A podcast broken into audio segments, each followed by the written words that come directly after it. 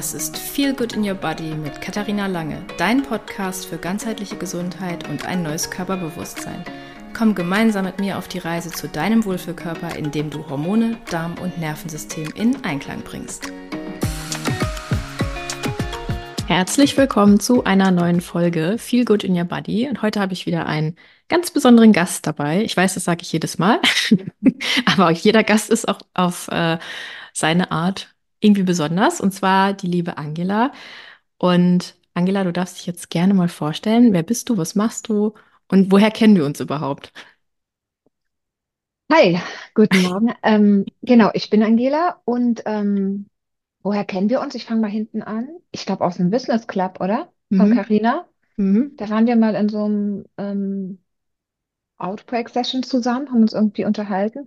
Und wie das dann so ist, dann folgt man sich auf Instagram und dann kommt man da in Kontakt und dann hast du mich angefragt, ob ich mal kommen kann. Ja. Und ähm, da bin ich schon bei der nächsten Frage, was ich mache. Ich bin Beziehungscoach und ähm, ich arbeite mit Menschen, vor allem mit Menschen, ähm, die sehr harmoniebedürftig sind und so für die Menschen, für die, für ihre Liebsten oder auch in ihrem Arbeitsumfeld ähm, ganz, ganz viel tun und so dieses einfach allen gefallen wollen und gute Beziehungen wollen, sich Harmonie und Frieden wünschen Mhm. und gleichzeitig merken, dass sie manchmal dabei sich selbst verlieren oder gar nicht so richtig wissen, was will ich eigentlich oder sich vielleicht auch über sich ärgern, weil sie an mancher Stelle einfach zu kurz kommen, aber auch nicht so richtig wissen, wie kann ich denn für meine Bedürfnisse einstehen und wie kann ich denn ehrlich sein in meinen Beziehungen, ohne die Angst, gleich andere zu verletzen, die Beziehung zu ähm, verlieren vielleicht. Ähm, das sind so vor allem die Menschen, die ich gut unterstützen kann. Und Mhm. das mache ich mit Einzelpersonen im Einzelcoaching oder mit Paaren in der Paarberatung, in der Paartherapie. Und Genau, da arbeite ich online und offline. Ich habe in Weimar eine kleine Praxis und ich will gar nicht mehr klein sagen, weil die ist nicht mehr klein. Ähm, und online. Ich arbeite auch viel online Mhm. mittlerweile. Mhm. Seminare und auch Coachings natürlich. Ne? Ja, mega cool. Ähm, also wir werden ja heute so ein bisschen über toxische Beziehungen sprechen und wie das so, ja, das Leben beeinflussen kann. Und hast du das auch oft? Also klar, du sagst jetzt so, der Schwerpunkt ist bei dir jetzt so eher so die Harmonie und die Menschen, die so People-Pleaser sind. Hast du denn auch öfter mal ähm, Kontakt mit Menschen, die in richtig toxischen Beziehungen stecken? Also da muss ich gleich was zu sagen zu dem Thema toxische Beziehungen. Ich bin mit diesem Begriff, ähm, ich benutze den gar nicht so gern, weil ich Mhm. finde, der ist so in den letzten Jahren so inflationär benutzt worden und ähm, meine Erfahrung ist, jedes Paar, jede Beziehung, egal ob Partnerschaft oder andere Beziehungen, auch Eltern-Kind-Beziehungen oder Freundesbeziehungen, ähm, haben immer auch ähm, schwierige Phasen und Herausforderungen. Und ganz schnell wird halt jetzt gesagt, ja, der ist toxisch, ja. Mhm. Aber nicht jeder Konflikt, nicht jede Meinungsverschiedenheit, nicht jeder Streit ähm, ist toxisch in dem Sinn, ja. Also toxisch, ich weiß gar nicht, ob es da so eine ganz genaue Definition dafür gibt, ab wo das ist. Ähm, es gibt ja wirklich auch psychische Erkrankungen, ne, die Mhm. dann dazu führen, dass Beziehungen wirklich ungesund sind, also wirklich giftig sind. Toxisch heißt ja giftig. Ja. Ähm, und wir alle haben in unseren Verhaltensweisen auch, sage ich mal, giftige Ansätze.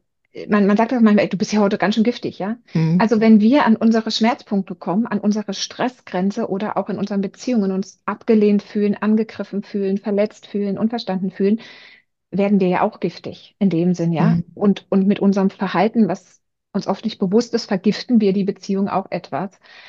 Und das ist zum Teil normal und da kann man ganz viel auflösen. Das sind ganz oft Mhm. einfach Missverständnisse. Ich verstehe mich nicht, ich verstehe den anderen nicht. Und wir tun uns dann nicht gut. Wir schaden, wir vergiften unsere Beziehung.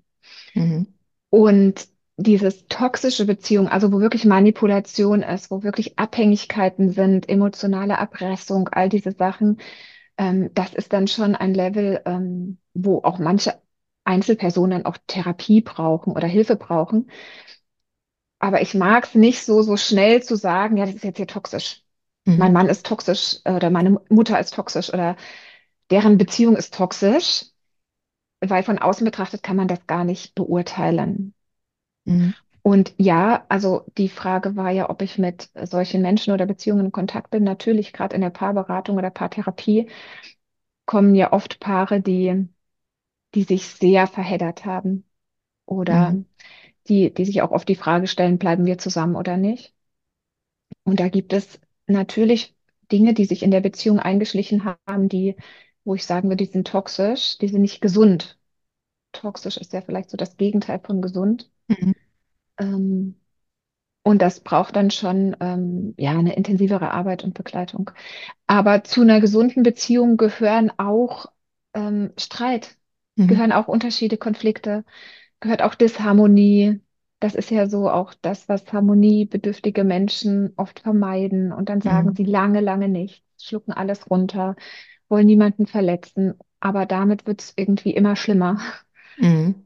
Und ähm, ja, Ja, also ich, ähm, dieses Runterschlucken, das ähm, habe ich oft auch bei meinen Kundinnen. Und es ist ja so, dass wenn, wenn wir Emotionen nicht fühlen oder wenn wir sie nicht oder, oder Gefühle nicht aussprechen und mal alles für uns behalten, dass uns das ja auf Dauer auch wirklich körperlich krank machen Mhm. kann, ne? Also das ist ja mittlerweile auch durch die ähm, Psychoneuroimmunologie Immunologie belegt, dass Mhm. ähm, Gedanken oder auch eben Gefühle können unsere Stressachsen aktivieren, ne? Und dann wundert man sich manchmal, wieso bin ich denn eigentlich äh, so mega gestresst? Wieso habe ich jetzt vielleicht sogar Verdauungsprobleme? Und das kann man eventuell sogar auch auf eine, ich sag jetzt mal, auf eine un ungesunde Beziehung zurückführen, dass das einfach so auch so körperliche Auswirkungen hat. Hast du das auch manchmal? Das, ähm, oder ich weiß nicht, ob ihr über sowas dann auch redet in, in, in euren Gesprächen. absolut, absolut. Also gerade diese körperlichen, also diese körperlichen Symptome dann, dann auch herauszufinden, was liegt denn eigentlich darunter. Wir Mhm. vermuten da manchmal oder wir sehen auf den ersten Blick gar nicht, was das so ist, ne? Also ähm, für mich ist auch wichtig, immer so dieses Ganzheitliche zu sehen, dass ich sage, Mhm. so wir sind Geist, Körper und Seele. Und Mhm. wir müssen manchmal am Anfang von so einem Prozess erstmal gucken, wo ist denn eigentlich hier sozusagen der Auslöser? Und ich glaube, wir sind ja so, wir Menschen sind ja auch auf Beziehung ausgelegt. Wir brauchen einander. Jeder Mensch braucht es, gebraucht zu werden. Jeder. Mensch braucht es, geliebt zu werden. Jeder Mensch will auch lieben oder ähm, anderen, anderen helfen. Und wenn es da Konflikte gibt, da passiert ja in der Seele was, was ganz ähm, Verheerendes. Also du bist ja so ungesättigt, du bist ja dann seelisch im Stress und bekommst das nicht, fühlst dich nicht angenommen und geliebt und das wirkt sich natürlich körperlich aus. Also ich würde mal sagen, so Mhm. Schlafstörungen, ähm, Verdauungsstörungen, auch Kopfschmerzen oder so eine Unruhe. Viele meiner Klienten haben oft auch so eine innere Unruhe, so einen inneren, permanenten, angespannten Stress. Mhm.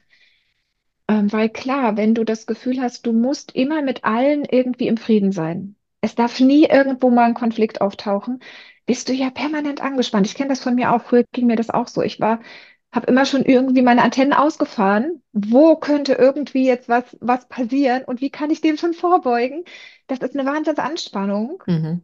Und das macht ja was mit unserem Nervensystem, mit unserem Ja. Puls, mit unserem, auch mit unserem Schlaf. Und ähm, ich kenne das von mir, bei mir ist es nicht mehr so arg, aber viele meiner Kunden haben auch das Problem, dass sie oft nicht einschlafen können, weil sie so ein Mhm. Gedankenkarussell haben Ja. und sich so viele Sorgen machen und alles zerdenken und den ganzen Tag nochmal zerdenken und die Gespräche, die sie hatten und ach, was hätte ich denn da sagen können und wa warum hat er das gesagt und dann nicht zum Schlafen kommen. Mhm. Ja, und wenn du nicht geschlafen hast, ja, dann bist du morgen, morgens halt auch einfach nicht fit und dann geht es schon wieder los. Ja. Ja, klar, Schlafmangel hat ja auch extrem viele Auswirkungen, ne? Mm, Also nicht nur auf den, auf die Zündschnur, ja, sondern auch ähm, auf, auf das Essverhalten. Und ja. das kann ja dann auch wieder mit reinspielen, wenn du dann zum Beispiel eine Nacht schlecht geschlafen hast und du hast äh, dann einfach viel mehr Hunger, dann isst du anders, dann fühlst du dich deswegen wieder Mm, schlecht, weil du vielleicht äh, viel mehr Süßigkeiten gegessen hast, als du eigentlich wolltest. Und dann schlägt dir das vielleicht auch wieder auf die Verdauung und dann ist das halt so ein fortwährendes ja, ja, so ein schöner ja. Teufelskreis, der dann da entsteht. Und was wäre so dein, ähm, oder wie gehst du dann daran, wenn jetzt jemand, so jemand kommt? Was sind so deine ersten Empfehlungen, die du da gibst? Wenn du das merkst, okay, jemand ist so jemand, sie jemand, der extreme, ähm, ja, so Geda- Gedankenkarussell hat und abends nicht zur Ruhe kommt. Was machst du da? Also. Es kommt immer so ein bisschen darauf an, mit was kommt derjenige, was für einen Mhm. Auftrag gibt er mir, ne? Was ist gerade für ihn das wichtigste Thema? Ganz oft ähm, am Anfang kommt alles und die Leute sagen ganz oft so, oh, ich weiß, das ist alles so ich bin so kompliziert und das ist alles so komplex bei mir. Und dann sortieren wir erstmal. Dann sortieren wir erstmal, was ist denn, was steht denn alles gerade im Raum, was belastet dich denn gerade? Und dann gehe ich immer in so Alltagssituationen und gucke, wo ist denn da der Auslöser? Ähm, vielleicht kennst du das auch, dass du einen richtig guten Tag hast und irgendwann ist der nicht mehr gut. Irgendwann merkst du, Mhm. du bist angespannt, du bist grillig, du bist irgendwie äh, und weißt gar nicht so richtig warum. Mhm. Und dann gucke ich, okay, seit wann war das denn dann? Und dann kommt meistens eine Situation, zum Beispiel der Chef hat irgendwie was gesagt und du hast dich nicht getraut, Nein zu sagen. Oder dein Partner oder deine Partnerin ähm, hat irgendwie den Müll nicht rausgebracht, obwohl ihr es ausgesprochen habt oder, oder abgesprochen habt. Oder dein Kind hat dich irgendwie genervt oder du hattest eine Situation. Und dann gehen wir in diese Situation und dann analysiere ich ein Stück die Situation mit der Mhm. Person und wir gucken, ähm, wie ging es dir in der Situation? Wie hast du dich denn gesehen? Wie war denn der andere für dich? Was hat das wieder ausgelöst? Wie hast du auf den anderen reagiert und was hat das mit dem anderen gemacht, deine Reaktion? Und Mhm. so werden wir immer mehr Stück für Stück verstehen, wie wir ticken, was in uns abläuft, auch in den Beziehungssituationen, ähm, die wir so haben. Mhm. Und dann zu verstehen, ah, okay, was stecken denn da für mich, für vielleicht auch für Glaubenssätze oder für Annahmen dahinter? Welche Situationen machen mich hilflos? Also wenn mein Kind an der Kasse schreit oder wenn mein Mann mir keine Blumen mitbringt und ich bin super enttäuscht oder wenn meine Schwiegermutter einfach unangemeldet vor der Tür steht, was sind die Situationen, die mich wirklich in so einen Stress bringen, so einen innerlichen? Mhm. Und da geht es dann darum, sich selbst zu verstehen und, und zu lernen, wie möchte ich in solchen Situationen eigentlich reagieren und das handeln, Mhm. wenn ich nicht die Angst hätte, ich dürfte das nicht oder es, ähm, ich traue mich das nicht. Ja, und da kann man mit verschiedensten Sachen, also es gibt, ich arbeite viel mit Herkunftsfamilie und Familienaufstellung, weil in unserer Herkunftsfamilie lernen wir ja diese ganzen Muster, Ja. aber auch Persönlichkeitsanalyse, einfach so Lebensstilanalyse zu machen und ähm, Fremdwahrnehmung, also das hört sich vielleicht jetzt komisch an, aber sich in den anderen hinein zu Mhm. versetzen, ne? Wir nehmen dann Mhm. ganz oft, das mache ich mit Paaren fast immer, Mhm. dass manchmal auch direkt am Anfang, also wenn du jetzt zum Beispiel kommen würdest mit deinem Partner und würdest ein Problem schildern, was ihr habt. dann würde ich euch sozusagen die, die Plätze tauschen lassen und dann Mhm. unterhalte ich mich mit dir, stelle meine Fragen, als wärst du dein Mann und mit deinem Mann, als wär's, wäre er du. Mhm. Das ist so, so kraftvoll, weil erst dann beginnst du mal so richtig dir zu überlegen, was läuft denn in dem eigentlich ab? Was würde der jetzt antworten? Was würde der Mhm. mir jetzt sagen? Und dann verstehst du plötzlich im Reden, während du dir überlegst, du bist er, wie er tickt und dass das ja dann irgendwie auch verständlich und fast schon logisch vorhersehbar ist, dass er dann so und so reagiert. Mhm. Und der andere hört ja wie du, dein Mann würde ja hören, wie du über ihn redest und würde sich wahrscheinlich super verstanden fühlen und denken, Mhm. hä? Ganz oft ist dann so, wenn wir das beenden und das dann besprechen, dass der, der zugehört hat, sagt, hä? Du verstehst mich? Du hast ja, du, du hast doch verstanden, was mein. Und, und du sitzt dann da und denkst dir so, ja, stimmt, aber auch erst eben. Und das ist noch nicht die Lösung. Oft sagen dann die Paare, ja, aber, Ja. aber wie, wie, wie machen wir es denn dann jetzt? Das ist noch nicht die Lösung. Das ist erstmal nur das Erkennen Mhm. von dem, was in unserer Beziehungsdynamik passiert und was Mhm. uns da in Stress bringt. Mhm. Ja, das, das Bewusstsein ist ja immer der erste Schritt, ne? Sich Ja, äh, darüber ja. klar zu werden, was ist hier das Thema. Ich, ich habe das mit meinem Sohn ganz, ganz oft. Ich versuche immer, mich in ihn reinzuversetzen. Das ähm, weiß auch nicht, wann ich damit angefangen habe. Also klar, also man beschäftigt sich ja mittlerweile zum Glück sehr viel Mhm. mit bedürfnisorientierter äh, Mhm. Erziehung und, und ne, auch mit Bindung und so weiter. Und ich bin mir ziemlich sicher, dass meine Mutter das damals bei mir nicht gemacht hat. Und ähm, das ist halt auch schon so ein, ich finde, das ist mega, mega kraftvoll, wenn du weißt, okay, der hatte jetzt einen langen Tag, der war jetzt acht, sieben, sieben, acht Stunden im Kindergarten, das ist wie ein Arbeitstag. Und dann ist es klar, wenn er dann, wenn ich den abhole, dass der dann nicht immer, yeah, geil, Mama, wir können jetzt nach Hause gehen, sondern Mhm. dass der manchmal auch voll die Szene macht, sich auf den Boden wirft und Mhm. heult, weil er einfach fertig ist. Und dann denke Ja, ich mir so, ja, okay, das darf jetzt auch mal sein. Voll okay. absolut. kenne ich auch von unseren Kindern. Wir haben ja auch Ja. vier. Die sind zum Glück jetzt alle groß. Ich liebe das, große Kinder. Ich war auch gerne Kleinkindmama, muss ich echt sagen. Ich habe das echt ausgekostet. Ich war ja auch Tagesmutter nebenbei, weil ich meine Ach, Kinder echt? gern zu Hause haben wollte. Ach, Ja. cool. Ja, Cool. ursprünglich bin ich ja Physiotherapeutin, dann war ich aber so lange mit den Kindern zu Hause und auch als Tagesmutter gearbeitet und dann habe ich gemerkt, ich, ich, ich, der Beruf passt nicht mehr. Ich, ich Hm. mache was anderes und dann, ich sage immer so, ich arbeite lieber mit angezogenen Menschen. Ja, und ähm, da kenne ich das auch. Und ich finde, gerade wir Frauen, bei unseren Kindern können wir das so gut, uns Hm. in sie hineinzuversetzen, Geduld zu haben, barmherzig zu sein, ihnen das zu geben, was sie gerade brauchen, auch wenn wir uns vielleicht was anderes wünschen würden.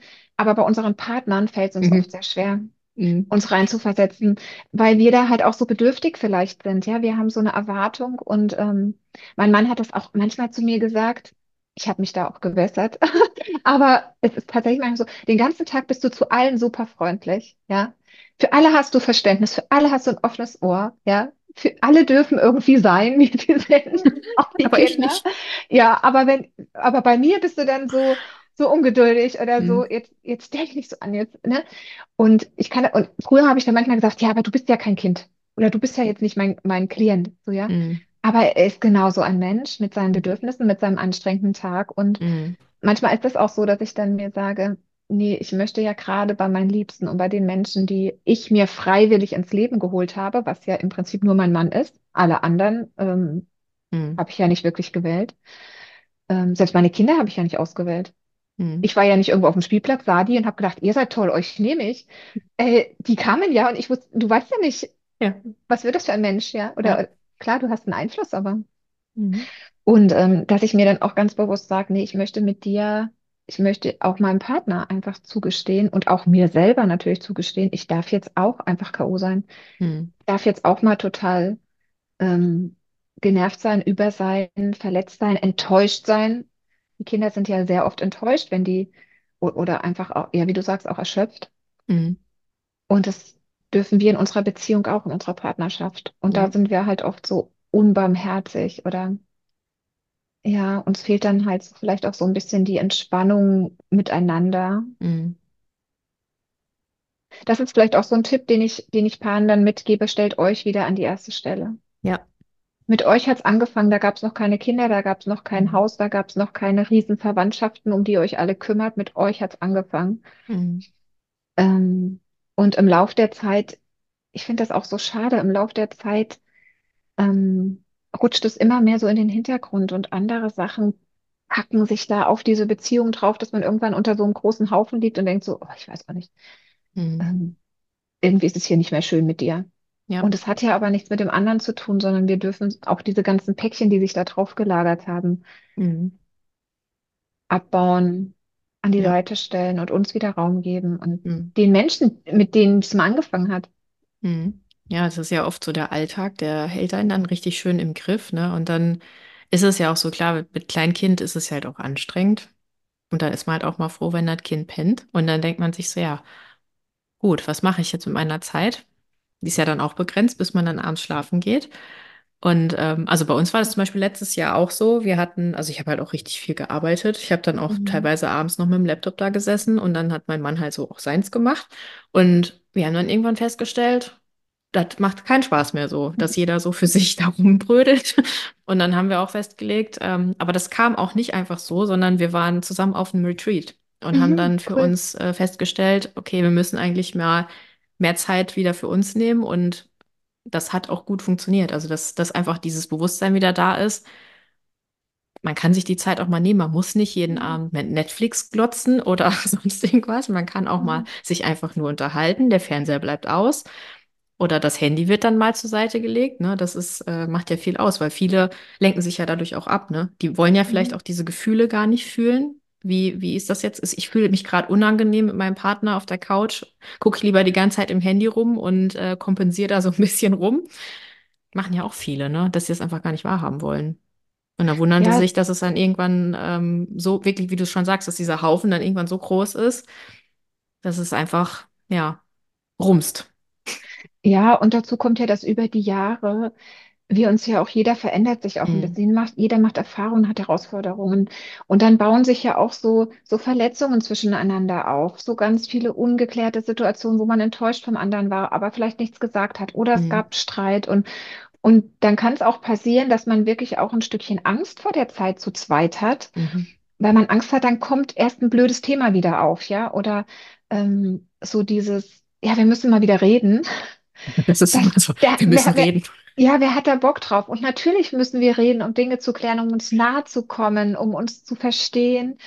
Aber wenn das eben, wenn diese entspannte Zeit fehlt oder Mhm. diese, diese unbeschwerte Zeit miteinander und man die meiste Zeit, wo man dann tatsächlich auf sich fokussiert ist zu zweit, anstrengend ist oder nur Arbeit besprochen wird oder Konfliktthemen, dann kann ich das total nachvollziehen, dass man dem auch aus dem Weg geht und dass man sich dann eher ablenkt oder was Mhm. anderes sucht, weil man gar nicht so richtig weiß, wie können wir denn wieder so zusammenfinden. Mhm. Es, es gibt immer mal Paare, wo, wo wir dann so überlegen, wie könntet ihr nächste Woche für so einen Nähemoment sorgen? Mhm. Und es ist gar nicht so einfach, dass den Paaren dann tatsächlich was einfällt, weil das schon so weit weg ist und weil diese Angst, ja, dann setzen wir uns eben zehn Minuten mit einer Kaffeetasse nach der Arbeit noch an den Tisch Mhm. zehn Minuten für uns, einfach nur zu sprechen, dass sie davor schon Angst haben, weil sie Angst haben, dass die zehn Minuten dann Kacke werden und man danach denkt, ach, hätten wir lieber nicht, weil jetzt haben wir noch einen Mhm. blöden Moment mehr in unserer Beziehung. Und das dürf, dürfen wir auch wieder lernen, unbeschwert zusammen zu sein, über Mhm. Belangloses zu sprechen, zusammen zu lachen, zu, zu, zu spielen. Ich frage immer, was habt ihr in eurer Anfangszeit zu zweit gemacht? Was habt ihr gemacht, wenn ihr zu zweit wart und euch nicht um andere gekümmert habt? Und manche sind spazieren gegangen oder haben telefoniert. Früher hat man sehr viel Mhm. telefoniert. Das war ganz schön. Ein Paar hat mal tatsächlich für sich dann rausgefunden, die konnten nicht mehr miteinander reden, ne? Die Mhm. konnten sich kaum noch angucken.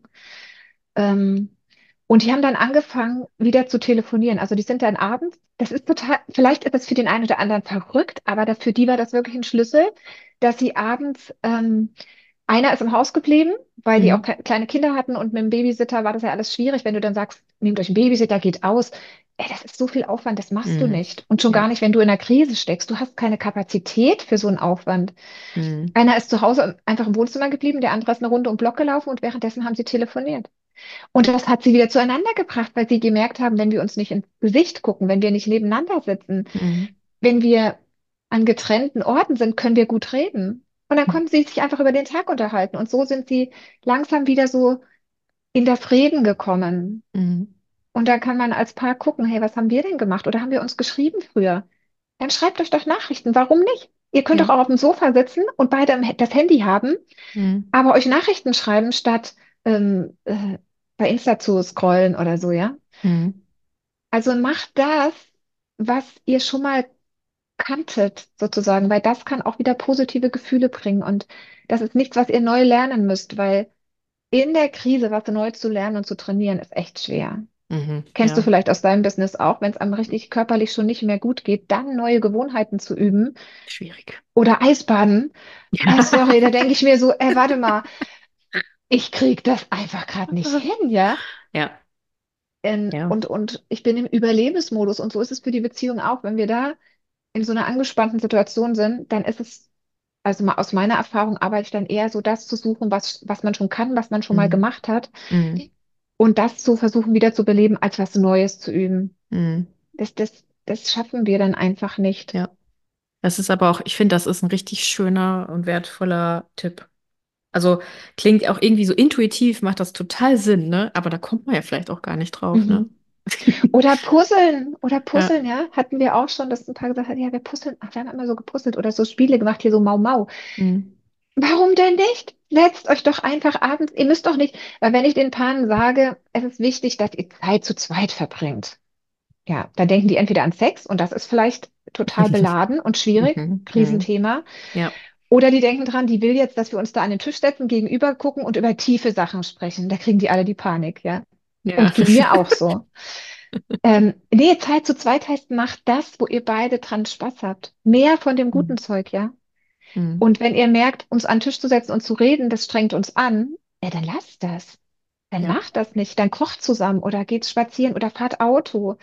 Beim Autofahren können auch ganz viele Paare, es geht uns auch so. Im Auto, wenn man eine lange Autofahrt hat, wir können so cool reden. Mhm. Das ist auch so dieses, du guckst dich nicht an, du musst nicht den Blick des anderen so aushalten bei dem, was er oder du sagst. Mhm. Man kann so ein bisschen in die Weite starren und, und sich unterhalten. Dann macht das. Dann setzt euch Ja. doch einfach ins Auto und fahrt irgendwo durch die Gegend am Abend, wenn euch das hilft. Oder geht essen, geht ins Kino. Einfach die Sachen, die gut sind. Mehr, also wenn du in der Krise bist mit deinem Partner oder überhaupt in einer Beziehung, vielleicht auch mit deinem Kind Mhm. oder mit deiner Mutter oder mit irgendwem, wo du sagst, das ist echt schwer, ich bin gar nicht so gern mehr mit dem zusammen, weil das immer so angespannt ist. Ähm, aber ich möchte gern die Beziehung verbessern. Kann ja auch sein, bei toxischen Beziehungen sind wir wieder am Anfang, dann, dann willst du das ja nicht, dann ist gut, du trennst dich da auch, ne? Oder du Mhm. reduzierst den Kontakt. Aber da, wo du sagst, ich möchte den Kontakt, aber wir kriegen es irgendwie hin, dann mach mit der Person coole Sachen. Dann geh mit deinem Kind, setz dich nicht mit deinem Kind hin und mach Hausaufgaben. Das bringt eurer Beziehung nichts. Sorry, da seid ihr am Ende fix und fertig. Habe ich Mhm. selber probiert, ja. Ich wollte meinem Kind was Gutes tun und Hausaufgaben helfen. Er vergisst es, wir haben am Ende beide geheult und äh, nee. Ja. Dann mach was Geiles mit deinem Kind. Mhm. Dann spiel mit dem Kind sein Lieblingsspiel oder meinetwegen zocke auch mit dem Kind mal mit, je nachdem, wer das ist. Oder geh mit dem Kind ins Kino oder geht spazieren oder backt was zusammen, macht einfach coole Sachen, weil, also ich sage das immer so, du kannst dir das wie so ein Eis vorstellen, eine Eisfläche, ne?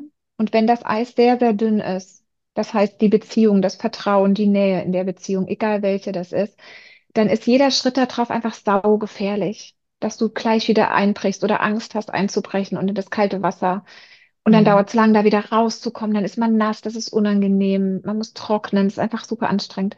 Und das Wichtige ist, dass das Eis erstmal dicker wird. Du musst erstmal dafür sorgen, dass das Eis dicker wird und nicht dir irgendwelche Hilfsmittel holen, um da über das dünne Eis zu kommen. Mhm. Und das Eis in der Beziehung dicker zu machen, ist halt schöne Zeit miteinander zu verbringen, sich anzunähern, miteinander zu lachen, den anderen zu verstehen, sich selbst zu verstehen. Einfach so dieses, die Nähe wieder, wieder angenehm zu machen. Dann wird das Eis dicker und dann kann man auch da mal kräftiger drauf trampeln, weil du Mhm. weißt, hey, das ist einfach, ist einfach stabil. Ja. Und dann ist man nicht mehr so angespannt, dann kann man da auch drüber schlittern, dann kann man auch drüber rennen, dann ist man einfach wieder lockerer. Mhm. Ja. Ja, und das hat ja dann wieder viele Auswirkungen, ne, auf die Lebensqualität, wenn man dickeres Eis hat. Ja, ja. Es gibt, glaube ich, auch, wie heißt das? Ähm, so ein englischer Begriff. Ich bin in so Fachbegriffen immer super schlecht. Also diesen Überschwemmung, äh, Überschwappeffekt, Spillover oder so, dass, du- dass man sagt, das haben auch Studien bewiesen, dass je zum Beispiel, je zufriedener du in deiner Arbeitsstelle bist, desto entspannter oder leistungsfähiger oder glücklicher bist du auch in deinen privaten Beziehungen. Und Mhm. umgedreht, je zufriedener du in deinen privaten Beziehungen bist oder in deinen persönlichen Beziehungen, desto leistungsfähiger bist du an der Arbeit. Und man muss immer gucken, wo ist es denn? Wo bin ich denn unzufrieden? Manchmal ist Mhm. es die Beziehung, eine Beziehung, die dich unzufrieden macht, die vielleicht zu nah ist oder zu entfernt oder zu belastet oder eine fehlende Beziehung. Ähm, aber manchmal ist es auch die Arbeitsstelle. Ehen Ja. werden, Ehen werden auch gerettet oder Beziehungen werden auch gerettet, wenn einer den Job wechselt, weil er da einfach zugrunde geht. Ja. Weil keine Beziehung kann das aushalten. Mhm. Zum Beispiel, ne? Mhm. Und da muss man immer gucken, aber das bedingt sich alles. Wir sind da so ganzheitlich. Wenn du eine geile Arbeit hast, kommst du an einem anderen Vibe nach Hause, ja? Dann hast du Bock, über deine Arbeit zu reden, dann bist du entspannt und ausgefüllt. Aber wenn du nach Hause kommst und so unglücklich bist mit deiner Arbeit, deinem Leben, deinem Tag, Mhm. wer soll das denn bitte auffangen? Ja. Das, das geht nicht. Und dann willst du ja nur noch den Frust abladen, aber das ist schade. Das ist dann eigentlich die falsche Stelle. Mhm. Mhm. Was würdest du denn sagen, woher kommt das eigentlich, dass wir so People-Pleaser werden? Kommt das, weil unsere Eltern uns das so mitgegeben haben, ne? Weil, also meine Generation, ähm, ich glaube, wir waren teilweise noch die Babys, die äh, schreien gelassen wurden. Und ähm, also ich durfte zum Beispiel meine Gefühle nicht immer so frei zeigen, wie ich ähm, das gerne gemacht hätte. Es gibt sogar, das ist richtig fies, es gibt ein Video von mir, wie ich richtig krassen Nervenzusammenbruch habe. Und meine Eltern lachen auf dem Video. Mhm. Und ähm, ja. Das, da, das sagt ja eigentlich schon alles, ne? Dass, dass Gefühle gar nicht ernst genommen werden oder wurden. Und meinst du, das kommt daher, dass man das dann irgendwann auch für sich alles so runterschluckt und denkt sich so, oh ja, ich will nicht anecken und hm, ich muss jetzt hier die Brave sein? Muss mal ganz kurz husten. Ja. Kannst du dann rausschneiden. Okay. Ähm, ja, also Klar, wir lernen alles so in unserer Kindheit. Ich bin aber nicht Freund davon, alles auf die Eltern zu schieben, weil es ist auch ein gesellschaftliches Ding, es ist auch ein schulisches Ding. In der Schule durften wir auch nicht unsere Bedürfnisse sagen. Weißt Das du, wir durften nicht mal auf Toilette gehen, wenn wir Hm. mussten. Ja, da ist man auf die krass, ne? Pause warten und so, da kann man doch mal warten und so. Da wurde einem sofort unterstellt, man will jetzt schwänzen Hm. und, und hier einfach rausgehen. Also diese, selbst diese natürlichsten Bedürfnisse, mal was zu trinken oder auf Toilette zu gehen, ähm, wurden ja hinten angestellt. Also das hat auch mit der ganzen Gesellschaft und der Generation auch zu tun. Und das ist ja auch verständlich. Also wenn ich jetzt die Geschichte meiner Eltern oder Großeltern angucke, die haben tatsächlich ein anderes Leben gehabt und geführt als wir. Und die mussten an vielen Stellen funktionieren, um zu überleben. Hm. Und sie hatten oft gar keine Wahl. Und es gab auch Menschen, die sind daran zerbrochen. Und Viele haben sich aber sozusagen durch Struktur und Regeln und Verbote ähm, ein Leben aufbauen können und auch Familien aufbauen können, die überleben können. Hm. Und die waren unter einem wahnsinnigen Druck, ähm, auch das Land wieder aufzubauen oder, oder das, also so, die hatten auch noch eine größere, ich glaube, die waren so ein Stück auch in vielen Dingen mehr noch so eingebunden als wir heute. Die war, konnten nicht so individuell leben Hm. Die waren, ähm, ich habe neulich, habe ich mit meinen Kindern gesprochen, das war so, so spannend, dass wir uns darüber unterhalten haben. Heute ist es ja so, heute können sich ja die Auszubildenden den Ausbildungsbetrieb aussuchen. Und dann sagen doch die, die älteren Leute heute, ja, die jungen Leute, die sind so anspruchsvoll. Und dann kommen die da ins Vorstellungsgespräch und sagen, ja, ich will aber nur dann arbeiten und ich will so viel frei und ich will das und ich will das. Ähm, ja, weil sich das verändert hat, weil heute die jungen Leute nach ihren Bedürfnissen einen Arbeitsplatz aussuchen können. Hm. Früher war es so, dass der Chef sich unter den ganzen, also Bewerbern, den, den aussuchen konnte, den er wollte. Ja. Die, unsere Eltern konnten nicht sich so ganz einfach überall bewerben und irgendwas aussuchen. Die mussten sich ein Stückchen auch diesen Erwartungen anpassen, eines Chefs zum Beispiel, dass sie überhaupt da reinkommen. Hm. Und das haben sie uns natürlich auch vorgelebt und ähm, auch so dieses, hey, wenn du dich an Regeln hältst und wenn du nicht so sehr auf deine Bedürfnisse und Gefühle achtest, dann kommst du weiter. Wenn du zu sehr auf deine Gefühle achtest, dann da, da kommst du nicht weit.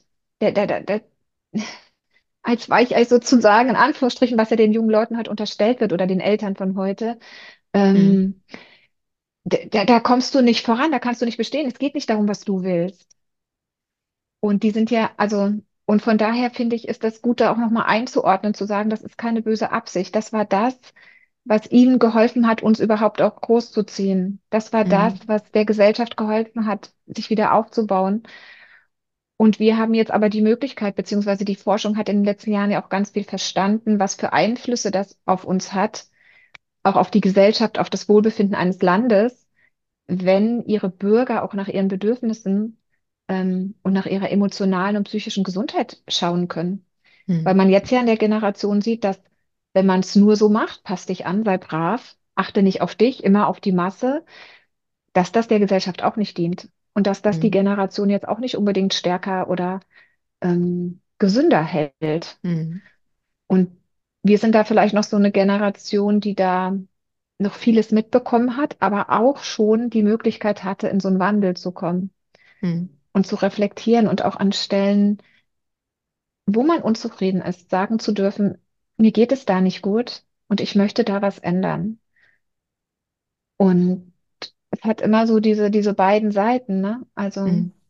und ich glaube, dadurch haben wir auch viel gelernt und in unseren Familien, ich, ich komme ja auch aus einer Großfamilie, da, da zählt dann halt einfach, du musst dich auch ein Stück einfach einfügen. Und das ist eine große Stärke, die man da ja auch mitnimmt. Aber man lernt eben nicht so wirklich, was will ich eigentlich, was brauche ich denn eigentlich, wo ist denn meine Grenze? Ähm, das war vielleicht auch nicht so gewollt. Und wenn man, wenn man willensstarkes Kind war oder seine Gefühle offen gezeigt hat, dann passierte sowas vielleicht wie du. Man hat drüber gelacht, man wurde vor anderen bloßgestellt. Ja. Ähm, ich kenne das auch. Ich kam mir da, ich mache da gar niemanden aus meiner Familie einen Vorwurf. Ähm, ich habe das für mich als Mädchen so erlebt. Ich habe drei ältere Brüder. Dann kam ich und ich bin auf dem Bauernhof aufgewachsen und ich hatte oft das Gefühl, ich bin halt zu sensibel, ich bin halt zu weich, ja. Ich müsste irgendwie härter sein, weil Mhm. ich habe mit meinen drei Brüdern natürlich gekämpft und gerangelt und ähm, wusste oft nicht, wie ich mich da durchsetzen kann. Und dann habe ich natürlich geweint oder, oder, oder war verletzt oder irgendwas, ne? Und dann hatte ich immer das Gefühl, naja, das ist wieder hier, die ist wieder so sensibel oder ähm, und das ist gar nicht so bewusst, glaube ich, passiert, aber hat mir so das Gefühl gegeben, ja, ich, ich muss hart sein. Ich darf nicht meine Gefühle zeigen, dann werde ich hier äh, belächelt oder nicht ernst genommen vielleicht. Dann ist es so Mhm. die, so die Memme oder so. Ähm, ja, aber das Schöne ist ja, dass wir es heute anders machen können. Und ich sehe es auch bei meinen Kindern, die ja zum Teil drei sind ja schon erwachsen, wo ich merke, oh schön, die haben schon einen anderen Zugang. Da ist schon uns auch einiges gelungen zu erweitern, zu kombinieren. Mhm. Zu dem, was ich Gutes aus meinem Elternhaus mitgenommen habe, aber auch Neues meinen Kindern noch mitzugeben, was vielleicht in meiner Kindheit nicht so möglich war. Ja. Und da dürfen wir uns ja öffnen und wir müssen ja heute nicht mehr sagen, na ja, ich bin eben so und kann nicht anders. Äh, nee, jeder kann Ja. anders. Ich habe auch manchmal Klientinnen, gerade im Eins zu eins Coaching, äh, Frauen, die sind 50 oder 60 und sagen, oh, vielleicht auch, weil sie es bei ihren Kindern sehen, die mehr auf ihre Grenzen achten. Das kannte ich ja auch, kenne ich bei mir auch, dass meine Kinder manches leben, was ich nicht leben durfte. Mhm. Ich erlaube ihnen das, ich will das sogar, aber ich merke gleichzeitig in mir so ein, so ein bisschen so ein Frust, so ein, ne? Mhm. So ein bisschen widerwillig erlaube ich ihnen das, weil ich das ja nicht so durfte und weil in mir noch der Impuls ist von, das geht gar nicht. Mhm. Das, das darf man doch nicht, das geht doch nicht. Und erst im zweiten Gedanken ich mir sage, warum nicht? Also, ich möchte ihnen das doch erlauben. Und da kommen manchmal Frauen, die sind auch, ähm, ja, einfach schon Mitte des, des oder Lebensmitte oder älter oder merken jetzt bei den Enkeln oder so, ähm, dass ihnen da ein bisschen was fehlt und das wollen sie sich gerne noch holen. Mhm. Und da wollen sie sich gerne noch erweitern und sich noch mal besser kennenlernen. Das finde ich voll schön. Weil Also das äh, sehe ich bei meiner Schwiegermutter. Mhm. Die macht das. Das finde ich mega Mhm. gut. Ja, weil ich finde ja, ist so ein Motto von mir auch, weil jeder Tag zählt. Und ich finde, es ist Mhm. kein Tag zu spät, um zu sagen, ähm, ich gucke jetzt, ob ich irgendwas machen kann, dass es mir noch besser geht, gesundheitlich, emotional oder meiner Beziehung, meiner Partnerschaft. Ähm, ich freue mich auch, wenn Paare ähm, so ihre größten Baustellen sozusagen immer bearbeitet haben und so wieder so zueinander gefunden haben und dann einfach kommen und sagen, wir haben jetzt gar kein richtiges Thema, aber es bringt uns ja immer was, wenn wir da sind. Mhm. Deswegen haben wir gedacht, wir kommen einfach wieder, machen einen Termin aus. Ähm, und das ist dann richtig schön, weil dann bin ich natürlich auch frei, mit denen alles auszuprobieren, um denen zu helfen, noch Neues zu entdecken. Mhm. Ähm, und warum nicht? Und da ist kein Tag zu spät. Du kannst jeden Tag anfangen, die Beziehung zu deinem Kind zu verbessern. Ja. Und auch wenn dein Kind schon ausgezogen ist und erwachsen ist oder eigene Familie hat und du merkst, das ist nämlich das, glaube ich, was vielen, ähm, vielen Kindern, also in unserer Generation so geht, dass sie nicht so ein gutes Verhältnis haben als Erwachsener zu ihren Eltern. Mhm. Da fehlt dann eben diese emotionale Ebene, dieses sich verstanden fühlen. Ähm, und du kannst es ja für dein Kind heute anders machen. Jeden Tag können wir damit anfangen, dass wir zu Ja. unseren Kindern ähm, da so eine Vertrauensbeziehung aufbauen. Und das hat nur mit uns zu tun. Es hat wirklich Mhm. nur mit uns zu tun. Ja. Das, äh, das haben aber auch, glaube ich, viele noch nicht gecheckt, dass, dass wir das alles selber in der Hand haben. Geben Mhm. mir auch mal gern die Verantwortung ab, ne? Du, aber das ist doch verständlich. Wir haben, Ja. das habe ich glaube ich jetzt in einem Reel auch gesagt, wenn du Ja. aufgewachsen bist in einem Elternhaus mit vielen Verboten, Regeln, Mhm. das ist richtig, das ist falsch. Da wurde uns ja die Verantwortung immer abgenommen. Uns wurde doch immer Mhm. gesagt, was richtig und was falsch ist. Ja. Das gibt dem Kind Sicherheit. Du weißt immer, wie du dich zu verhalten hast, wenn du keinen Ärger willst, sozusagen. Aber du lernst ja auch nicht selbst die Verantwortung zu übernehmen. Mhm. Es war ja immer klar, die Großen, die Richtigen, die, äh, die Erwachsenen, die Autoritäten, die wissen, was richtig ist und die sagen dir das dann und dann machst du das. Und wer es nicht macht, der ist ganz schnell schwarzes Schaf. Mhm. Und ähm, das sind ja oft die starken Kinder, die schwarzen Mhm. Schafe, weil Ja. die haben so diesen Rest an Selbstbestimmung, so den sie da noch sich aufrechterhalten. Und ähm, Und dann haben wir natürlich gelernt, Verantwortung einfach nicht zu übernehmen. Das ist, ich finde, das ist gar nicht so was Böses zu sagen, ja, der übernimmt keine Verantwortung für sich, sondern ja, der tut einfach das, was er gelernt hat. Das ist doch ein, ein toller Mensch, der, der tut einfach das, wo er gelernt hat, es funktioniert. Mhm. Und dann zu verstehen, hey, wenn ich es aber mal anders mache und Verantwortung übernehme, dann ist vielleicht noch mal was Neues möglich. Das wäre doch mal ein Versuch. Das wäre Ja. doch mal cool zu sagen, nicht die Eltern sind schuld oder die Schule ist schuld oder das Internet ist schuld, dass mein Kind irgendwie so und so ist, ähm, sondern zu sagen, hey, wo kann ich denn da auch eine Verantwortung übernehmen? Wo, Mhm. wo kann ich mir eine Verantwortung nehmen oder wo kann ich dem Kind eine Verantwortung geben? Das Ja. sind ja diese klassischen Beispiele. Ah, das ist, das ist echt so ein, so ein großes Thema mit den, mit den Medienzeiten bei Kindern zum Beispiel, gell? Richtet man die Mhm. ein oder nicht? Macht man da so Zeitschalter und kontrolliert man das alles? Haben wir früher auch gemacht, wir haben aber dann aufgehört damit, weil wir gemerkt haben, dass, also es hat auch mit dem, immer individuell mit dem Kind zu tun und dem Alter des Kindes natürlich. Aber weil wir eben nicht gelernt haben, selbst für uns gute, gute Gewohnheiten zu etablieren, ist es für uns ja leichter, uns an Regeln zu halten. Und dann stellen wir uns halt selber Regeln auf und sagen, okay, ab 10 muss das Handy immer in die Küche. Weil Mhm. sonst schaffe ich es nicht, es aus der Hand zu legen, weil ich brauchte ja immer jemanden, der mir sagt, wann ich aufhören muss. Und dann machen wir es mit unseren Kindern halt auch so. Und dann stellen wir uns und den Kindern Verbote und Regeln auf, weil es irgendwie leichter scheint, einen guten Umgang zu haben, einen gesunden Umgang, weil wir sonst selber die Grenzen nicht finden und halten. Mhm. Und wenn wir das für uns lernen, ist es das die, die beste, also für die Kinder das Beste. Wenn wir selber lernen, zu merken, wann ist es genug mit dem Handy, wann tut es mir nicht mehr gut und aufhören Mhm. oder was anderes machen, dann werden die Kinder sich das abgucken. Ja. Aber das, das ist halt das, glaube ich, das ist die große Lernaufgabe unserer Generation. Für uns selber das zu erkennen und zu lernen. Und dann können, werden es unsere Kinder ja automatisch sehen. Mhm. Ja, wir sind ja die Vorbilder. Wir sind die Vorbilder. Und wir haben es doch ehrlich gesagt auch an, an unserer Elterngeneration gesehen. Wir haben doch gesehen, dass die mit sich selber auch sehr hart waren oder mit ihnen selbst sehr hart umgegangen wurde. Mhm. Und ähm, dass sie viel von sich abverlangt haben und viel geleistet haben, viel ähm, auch über ihre Grenzen vielleicht gegangen sind. Und dann konnten wir halt auch das nicht so gut sehen. Wie, wie kann man das anders leben? Und zum Teil war ihnen das ja tatsächlich nicht auch anders möglich. Mhm. Das finde ich, macht es dann immer noch mal ein bisschen weicher und nimmt so diese Härte raus von, die sind jetzt an allem schuld, was ich nicht kann. Äh, sorry, also das habe ich in meinem Buch geschrieben. Mhm. Da gibt es zwei Kapitel zum Thema Eltern-Kind, dass wir auch irgendwann mal unsere Eltern loslassen dürfen aus ihrer Erziehungsaufgabe, weißt du? Ja. Ihre Erziehung an uns ist abgeschlossen, fertig. Und manchmal sind wir ja die, die da noch drinne bleiben, in dem, ja, Mhm. aber du müsstest mir jetzt Bestätigung geben, ja, aber du müsstest jetzt eigentlich sagen, ich habe das toll gemacht. Mhm. Ähm, es ist doch jetzt, ist doch auch mal gut. Ja, wir Ja. sind doch jetzt erwachsen, aber es ist nicht so einfach. Ja, Man wünscht ja. sich halt. Ja, es ist ja ein Prozess, ne? Und vor allen Dingen, wenn du, wenn du erstmal angefangen hast, dich damit auseinanderzusetzen, ne? Weil viele haben das ja vielleicht noch nicht gemacht, sich mit dem inneren Kind beschäftigt und Mhm. vielleicht auch diese Mhm. Beziehung zu den Eltern nochmal aufgearbeitet. Kriege ich, also habe ich einige in meinem Umfeld, Mhm. die das noch nicht gemacht haben oder die Angst davor haben. Mhm. Ich meine, woher willst du das dann, woher soll es dann kommen, ne? Wenn du da nicht den Ja, Zugang zu hast.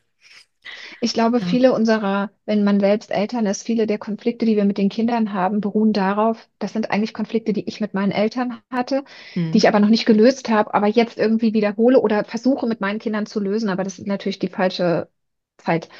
Ähm, Aber da kann ich echt nur Mut machen. Das ist so eine schöne Arbeit und die muss nicht so tief und schwer und anstrengend sein. Das kann richtig Spaß machen, sich damit auseinanderzusetzen und ähm, ja, einfach seine Biografie, seine Kindheit nochmal so anzugucken, zu sagen, hey, was davon will ich denn mitnehmen?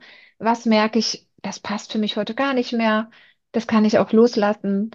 Ähm, das ist so eine schöne Arbeit. Das hat auch für mich so viel befreit. Ich weiß gar nicht, was für eine Mama ich geworden wäre, wenn ich das nicht irgendwann, ich habe halt irgendwann gemerkt, ich will das ändern, weil Mhm. ähm, ich möchte, ich möchte manches einfach nicht so wieder weitermachen. Ja. Und das ist, ist so eine coole Arbeit. Ich habe die Woche erst gedacht, da haben unsere Kinder, ähm, also unsere zwei Großen leben ja in Berlin und ähm, sind Zwillingsmädchen. Und äh, die kommen irgendwie am Wochenende und dann hat die eine gefragt, ob sie auch ein bisschen länger bleiben können noch.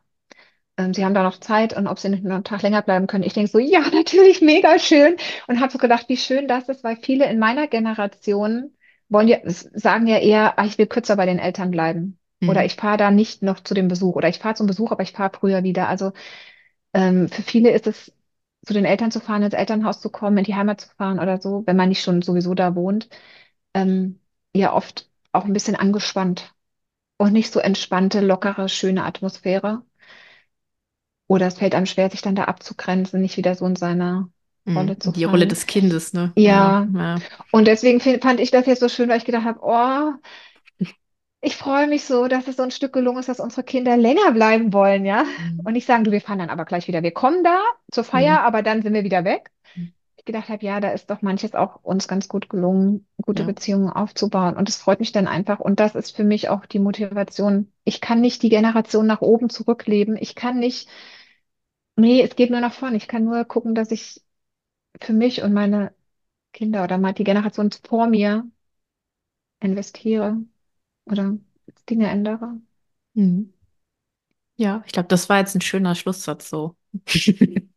Mhm. Aber ich, bevor wir, bevor wir ähm, zum Ende kommen, ganz zum Ende, habe ich noch drei kleine Fragen an dich, die Okay. jetzt nichts unbedingt mit Beziehung zu tun haben, also im entferntesten Sinne mit der Beziehung zu dir selbst.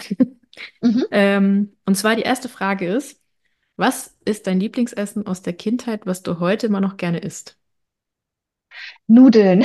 Nudeln mit Tomatensauce. Wir hatten nämlich damals Nachbarn, da gab es jeden Samstag Nudeln. Mhm. Und ich fand das so toll. Ich habe gedacht, weil ich habe Nudeln geliebt, bei uns gab es aber, weiß ich gar nicht so oft, nicht Nudeln mehr, so Kartoffeln und so. Und ich habe immer gedacht, wäre ich nur in dieser, als Kind dachte ich immer, es wäre in dieser Familie so toll, weil die haben jeden Samstag gibt's bei den Nudeln. Das war halt deren Tradition. Aber bei uns, meine Eltern haben das nicht eingeführt. Also ich war da immer traurig.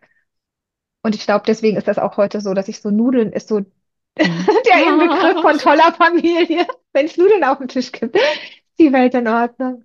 Also machst du auch viel Nudeln dann für Ja, deine Kinder? ja, die kochen sich auch selber Nudeln. Wir haben ganz oft kochen wir einen Topf einfach Nudeln. Ja. Ähm, manchmal auch Dinkelnudeln oder so, je nachdem. Aber und der steht dann einfach im Kühlschrank und dann kann man sich zwischendurch auch einfach so ein paar Nudeln mal nehmen, wenn man sich schnelles Gericht machen will. Mittlerweile machen die sich ja auch selber Essen und so. Mhm. Und ähm, einfach so Nudeln auf Vorrat zu haben, gekocht. Ja, habe ich auch immer. Ja, das, der okay. Vorteil ist, wenn du dir, äh, jetzt kommt noch ein Pro-Tipp, wenn du die im Ja, Kühlschrank hast, bildet sich resistente Stärke. Ist gut für deinen Darm. das habe ich schon gehört. Das habe ich schon gehört. Cool. Ja, genau. So, dann die zweite Frage ist, was ähm, war das Letzte, was du nur für dich getan hast? Ähm, also eigentlich so Blumen einkaufen. Ich war letzte Woche erst wieder im, im Blume 2000. Ich liebe Blumen einkaufen. Mhm. Und das mache ich einfach wirklich für mich. Also da suche ich auch immer die aus, die mir gefallen. Und ähm, ja, das ist wirklich, ich glaube, so Blumen einzukaufen und dafür auch Geld auszugeben und zu sagen, doch, ich kaufe die jetzt und stelle mir die hin. Das mache ich Mhm. wirklich für mich. Schön. Und das ist auch was, wo man merken kann, wenn es mir nicht gut geht. Wenn ich keine Blumen im Haus habe, keine frischen Mhm. Blumen, dann stimmt irgendwas mit mir nicht. Also in Schwangerschaften, in den Zeiten, wo es mir schl schlecht ging am Anfang, Mhm. wo mir immer schlecht war und so, oder auch wo es mir nicht gut ging, ähm, da habe ich das Blumenkaufen halt noch nicht mal geschafft. Oder ich, ich, ich konnte das einfach nicht. Und das ist immer für mich so ein Zeichen gewesen, boah, Angela, du bist echt nicht auf der Höhe, ja? Ja. Naja, was sind deine Lieblingsblumen? Ähm, Ranunkeln, Ah, Hortensien und Rosen, glaube ich, würde ich sagen. Also Schneeglöckchen auch, aber Schneeglöckchen sind halt so besonders, die wachsen ja mhm. nur einmal im Jahr. Mhm. Ähm, aber wenn ich mir Blumen aussuche, dann meistens so, ja, Hortensien, Rosen, Ranunkeln oder alles, was so ein bisschen, so ein bisschen flatterig ist, weißt du? Mhm. So, also ich mag jetzt zum Beispiel Geranien, nee, nicht Geranien, Gerberas. Mhm. Das sind diese ganz akkuraten, gell? Mhm. Ich weiß nicht, ich, ich mag die nicht und ich habe drüber nach, oder das heißt, ich mag die nicht, ich, die suche ich mir nicht selber aus. Ne? Ähm, und ich habe mal drüber nachgedacht, ich glaube, weil die so total akkurat, alles so Blatt an Blatt angeordnet ist. Ich mag so Blumen, die so ein bisschen, bisschen zart und fluffig aussehen, so. Mhm. Keine Ahnung. Ja. Oh. So, und die letzte Frage ist, was auf deiner Gesundheitsreise würdest du heute anders machen mit dem Wissen, was du jetzt hast?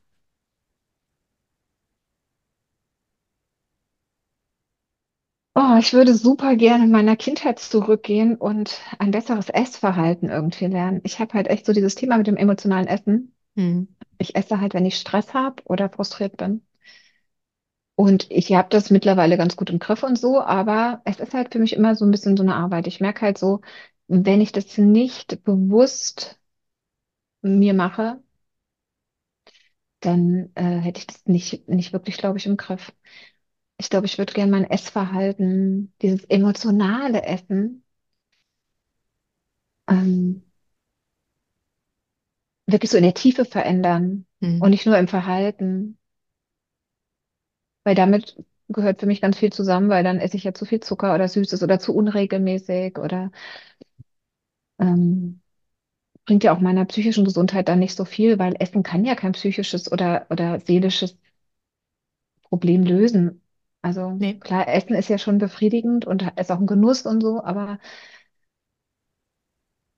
ich glaube, das ist so der Punkt mit dem Essverhalten, dass ich denke, aber das waren halt auch so Sachen, es wird aufgegessen, weißt du? Hm. Jeder War muss bei essen, mir was auf auch. den Teller kommt, du musst Ja, aufessen. ja. Ich kann mich erinnern, das ist jetzt zum Beispiel sowas, wenn ich das im Podcast erzähle und das geht dann raus, gell?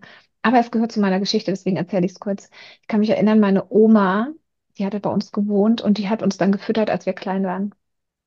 Hm. Und es gab dann oft Nachtisch oder wenn es Nachtisch gab und wenn wir nicht das Essen aufgegessen haben, haben wir halt keinen Nachtisch bekommen.